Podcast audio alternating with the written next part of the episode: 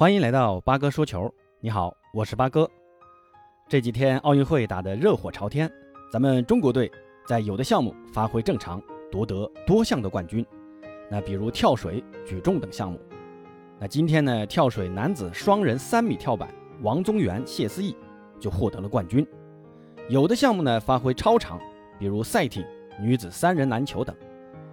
今天男子双人双桨就获得了历史性的突破，获得铜牌，这是中国赛艇男子项目的首枚奖牌。当然呢，也有的项目发挥失常，比如男子双人十米跳台、乒乓混合双打等项目。那最意外的恐怕是中国体操女子团体的成绩了。预计起码能冲击一枚奖牌的中国女子体操队，最终排名第七，创下。咱们中国女子体操奥运会最差成绩，但八哥今天提这个，不是想批评咱们中国体操姑娘们，她们的表现其实都在自己能力范围之内，只能说俄罗斯队和美国队发挥的实在太完美了，而且俄罗斯和美国队的综合实力确实高出别人一大筹，这个实话实说啊，而且咱们也出现了重大失误，在高低杠项目中，卢玉飞重重的从单杠上。掉下来，摔在地上，但很快收拾好心情，憋住泪水说了句：“我还能翻吗？”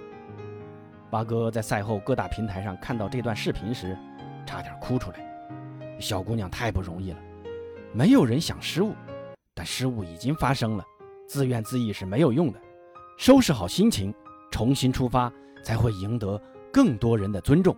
卢玉飞，好样的！那再联想到美国队。也出现过重大失误，体操女王拜尔斯在跳马比赛中出现失误，竟然直接退赛，不比了。那老娘输不起了，你们玩吧。这心理素质咋是个拿过四枚奥运金牌的得主该有的呀？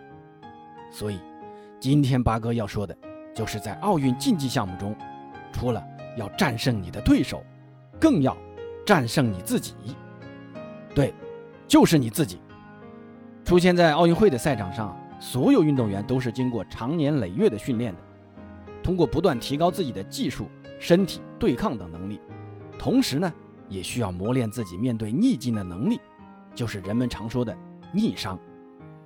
失败不可怕，可怕的是不敢面对失败。比起前者，后者更让人感到绝望。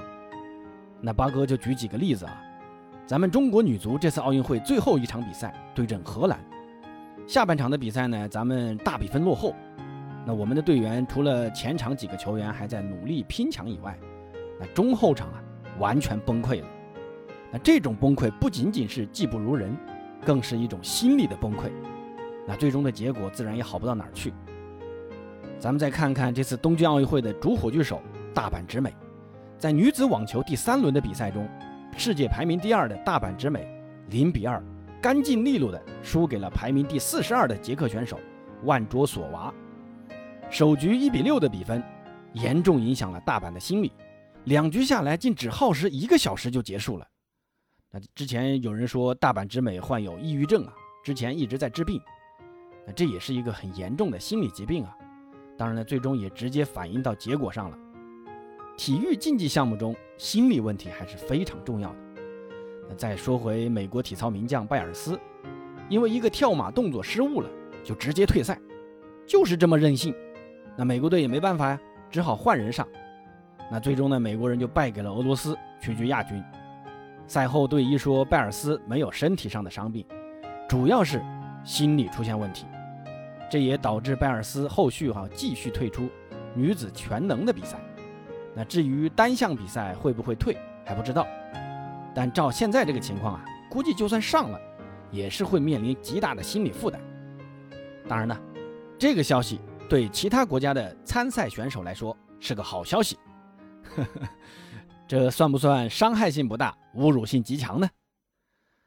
往往伟大的运动员啊，和普通的运动员就在于能否克服心理问题，在关键时刻扛住压力，力挽狂澜。比如这次射击比赛中。十米气步枪混合团体的决赛中，咱们中国的杨倩和杨浩然就是例子。比赛中后段，咱们还处于落后状态，当时杨浩然还有几枪打出九点几环的低水准，但他们克服心魔，迅速调整，反而美国队两名队员心理出现波动了，连续几枪都发挥有一点点失常吧。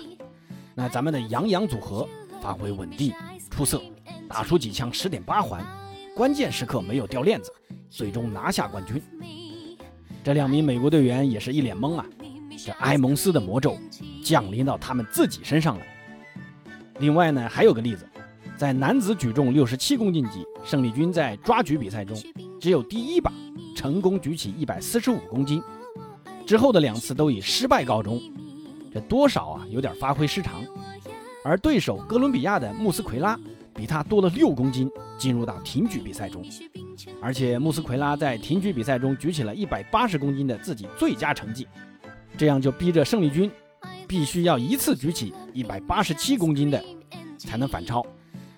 这关键时刻啊，那颗大心脏发挥了作用，一口气直接爆了一百八十七公斤，足足提了十二公斤啊！